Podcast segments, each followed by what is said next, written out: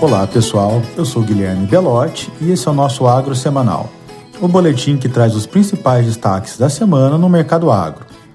As cotações das commodities agrícolas na semana seguiram influenciadas pelo movimento de aversão ao risco do mercado como um todo, diante das incertezas atreladas à nova cepa da Covid-19 e também pelo pronunciamento do presidente do Banco Central americano, que sinalizou com a possibilidade de acelerar o fim dos estímulos monetários à economia dos Estados Unidos. Como resultado disso, nós vimos a moeda norte-americana seguir firme na semana e os preços do petróleo derreterem, com o WTI, por exemplo, cedendo 15% desde o fim da semana passada. Dentre as commodities agrícolas, a mais afetada por esse cenário foi o algodão, que viu suas cotações em Nova York voltarem aos patamares do início de outubro, com a pluma sendo negociada nesta quinta-feira a 109 centes por libra-peso, queda de 7% frente ao fechamento da sexta-feira anterior. No açúcar, as perdas também foram significativas, com o valor do adoçante Nova York caindo 4% desde o fim da última semana, fechando essa quinta cotada a 18 centes por libra-peso. Com uma queda menor que as outras soft commodities, o contrato de primeiro vencimento do Arábica terminou essa quinta-feira recuando 2,6% sobre o final da semana anterior, cotada a 237 centos por libra-peso. No mercado local, o destaque vai para o informe da ABIC de que o consumo de café no Brasil caiu 14% nos últimos 30 dias, em função dos aumentos de 40% no preço das gôndolas. Com a associação estimando que até janeiro poderá ser observada alta adicional de 35% para o consumidor final. Além disso, a Cochupé revisou para baixo sua previsão de exportação para este ano, agora em 4,8 milhões de sacas devido à falta de contêineres e também pela elevação dos fretes marítimos. Indo para os grãos, as perdas do contrato de primeiro vencimento de soja em Chicago na semana foi de 1%, com oleaginosa sendo negociado nesta quinta-feira a 12 dólares e 45 centavos por bushel.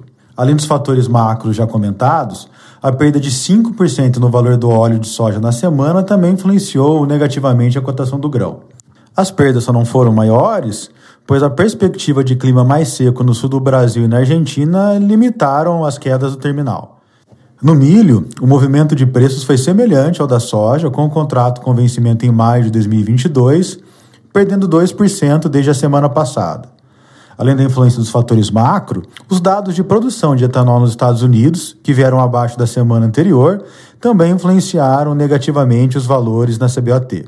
No Brasil, os preços apresentaram leve valorização a despeito da queda em Chicago, impulsionado pela desvalorização do real. Em Campinas, por exemplo, o cereal foi negociado nesta quinta-feira a R$ 86,22 por saca. Ainda sobre o milho, nesta semana a SESEC divulgou os dados de comércio exterior, mostrando que as exportações do cereal no acumulado de 2021 até novembro somaram 17,3 milhões de toneladas, queda de 41,6% sobre o mesmo período do ano anterior. É válido destacar também que as importações em novembro atingiram 621 mil toneladas, alta de 204% sobre novembro de 2020, mostrando a preocupação das empresas com o abastecimento local. No caso do trigo, apesar do recuo das cotações em Chicago na semana e da proximidade do fim da colheita no Brasil, a redução de preços nos últimos sete dias foi de apenas 1%, com o indicador CPEA para o Paraná sendo negociado nesta quinta-feira a R$ 87,90 por saca. Nas proteínas animais, essa foi mais uma semana positiva para o boi gordo, que superou 320 reais por arroba, com pequena valorização também na carcaça casada. Mas no destaque foi o bezerro, que subiu 3%, voltando a ser negociado no Mato Grosso do Sul, acima de R$ 2.900 por cabeça. Já o frango e o suíno recuaram em relação ao fechamento da semana passada.